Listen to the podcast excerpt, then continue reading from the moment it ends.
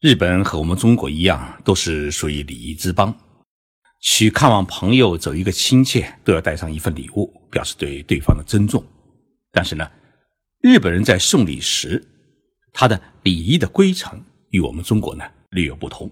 我们中国人在送礼时啊，往往会说这么一句话：“哎，这是一点小意思。”但在说完小意思之后呢，比如说送普洱茶的话，他大多呢会提醒对方。这是几几年的茶。在送茅台酒的时候啊，他会特意的告诉对方，这是我儿子啊去年去茅台酒厂参观时买的，让对方知道呢。我虽然说的是小意思，其实呢意思是很大的。那么这个意思呢，就是礼物的价值。那么日本人在送礼时，他会说什么话呢？日本人通常会说这么一句话。只骂了那一蒙的事，翻译成中文的话呢，就是这是一点没啥价值的东西。也许送礼的人呢，他心里啊也认为自己的东西呢是货真价实的，但是呢，日本人嘴巴里面绝对不会说出这份礼物的价值，而是等着你呢自己去发现。所以，同样受到儒教文化熏陶的中日两国，在送礼的过程当中。会表现出不同的表情和礼数，这是我在今天的节目当中想给大家介绍的。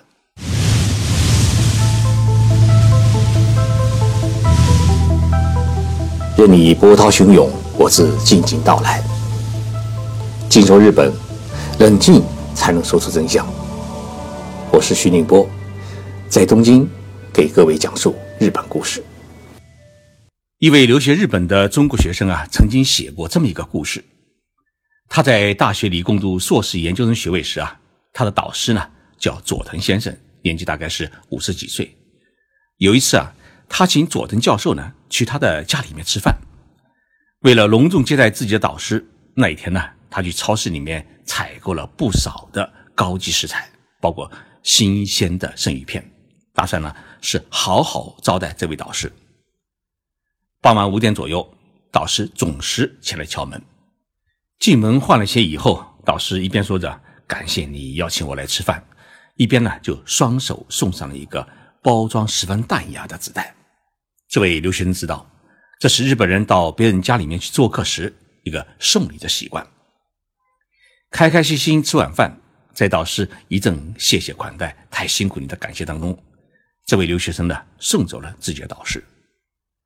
导师走了以后啊，他看到导师留在桌子上面的礼物，于是呢就好奇的拆开了一看，发现是一枚包装精美的书签。开始的时候啊，这位学生是很感失望，因为自己花了这么多钱买了这么多好吃东西来招待自己的导师，导师呢只是送了一枚书签而已，这跟空手上门啊没啥两样，所以呢。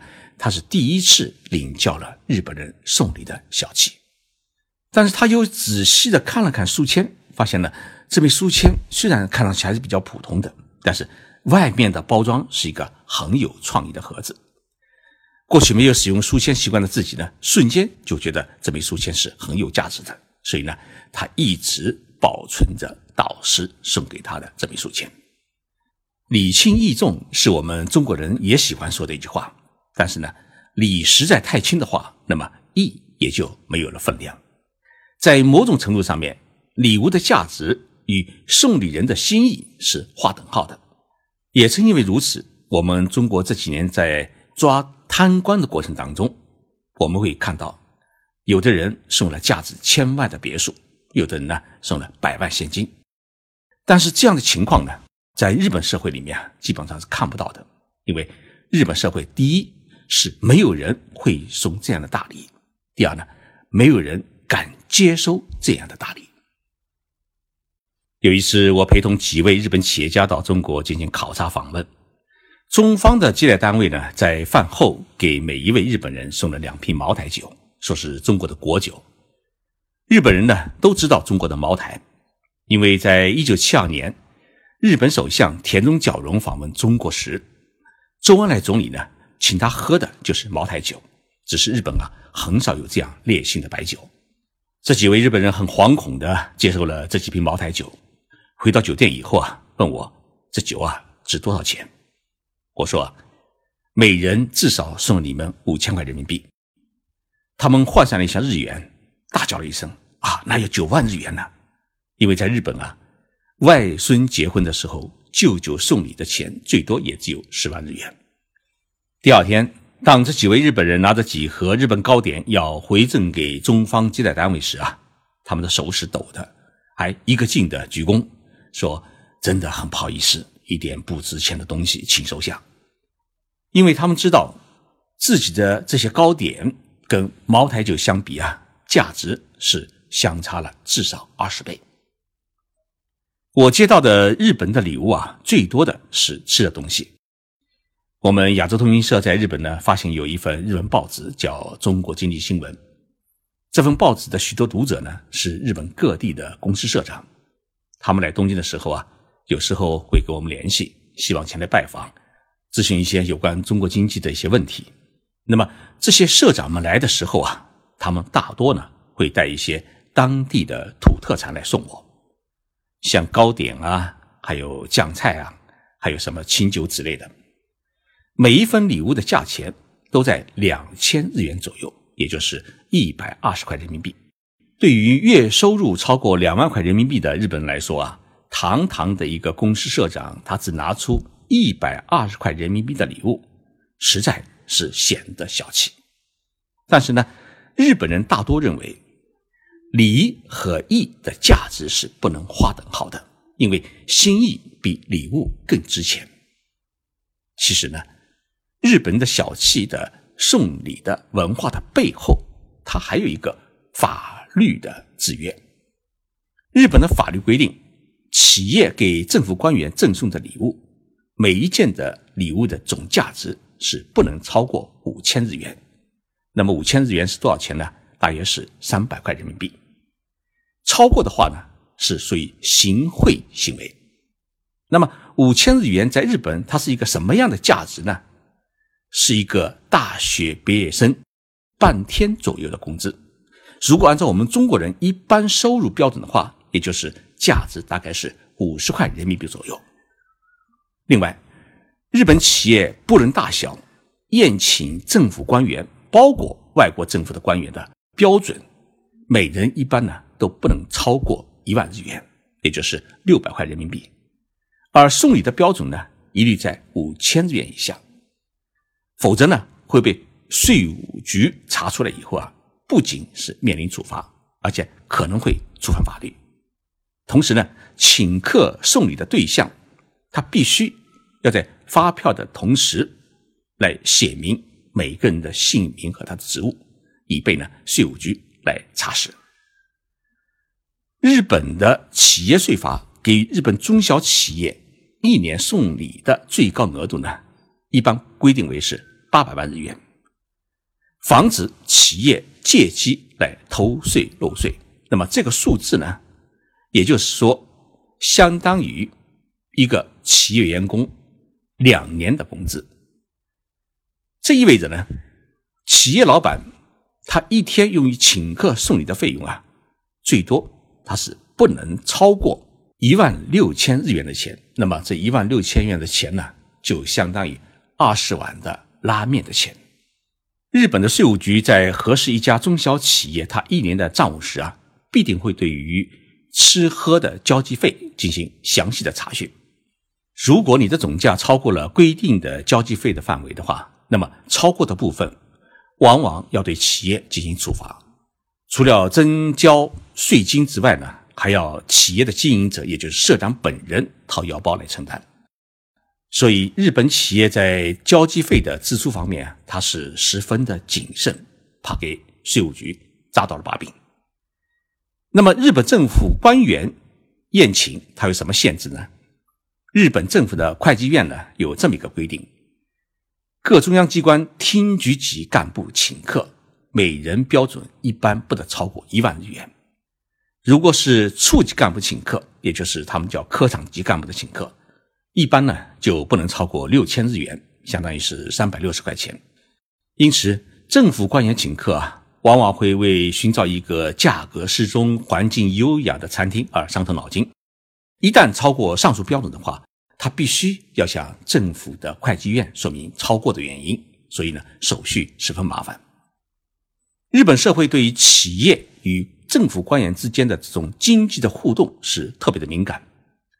多年前，日本国土交通省，也就是国土交通部啊，有一位主管快递事业的科长，因为工作调动呢，要从东京调往大阪工作。那么，工作调动的事被日本的一家快递公司的社长知道了，于是他告诉那位科长，刚好呢，公司有一辆运货的卡车去大阪。就顺便帮他把一些家具呢带到大阪去，这位科长呢就因此搭乘了这一趟顺风车。这件事情后来被媒体报道了出来，于是这位科长呢被指控触犯了公务员法，因为在公务员法当中有这么一个条项，禁止利用职务影响力谋取利益。那么这位科长呢，就是因为自己当了这个官，所以。有企业给他好处，他就得到了利益。所以后来呢，这位科长遭到了处分。他不仅被要求呢按照正常的搬家的标准支付了十二万日元，大概是八千块人民币，而且被人事院呢是降级使用，并削减了三个月的工资。同时，替这位科长搬家的快递公司呢，因为涉嫌向公务员行贿，结果呢也被处以。两百万日元，大概是十二万人民币的罚款。日本社会在每年的七月和十二月，都有向关照自己过的长辈或者上司送礼的习惯。那么每一份的礼物呢，价格也就是在两千到五千日元左右，也就是几百块人民币。但是如果是政府官员收到了不属于自己亲属关系的人士的送礼的话呢，他要么是拒绝。要么就要还礼，以表示自己呢无异于受贿，而是礼尚往来。日本社会舆论对于公务员的监管，它不仅仅只对于官员，同时呢也针对一国首相。二零一二年十二月，安倍晋三呢是第二次当选为日本首相。按照规定啊，他要把自己的家呢搬到与首相官邸相邻的首相公邸里面去居住。这样的话呢。国家遇到什么紧急事务的话呢，他马上可以进行处理。当安倍首相要搬到宫里的时候啊，他的夫人对于前任首相用过的厨房和卫生的设备表示有疑虑，要求呢予以更新修缮。首相官邸测算了一下，整个修缮的费用大约需要一千万日元，也就是六十万人民币左右。那么这个价格呢，也就是相当于一般企业中层干部的年收。但是这个消息呢，又马上的被日本媒体所知道，媒体呢马上进行了报道，所以日本在野党的议员们根据媒体的报道呢，在国会当中对安倍首相呢提出了公开的质询。安倍首相虽然他连连做出否认，表示自己不会浪费纳税人的钱，但是呢，同时他也不敢再对首相公邸进行修缮，所以。用法律法规来限制企业与政府官员的请客送礼，来规范政府高级官员使用纳税人钱的行为，是日本社会防止官商勾结、防止官员腐败的一个最有力的措施。正因为有这一措施，才营造出了日本社会君子之交淡如水的人与人之间的交际规则与送礼的文化。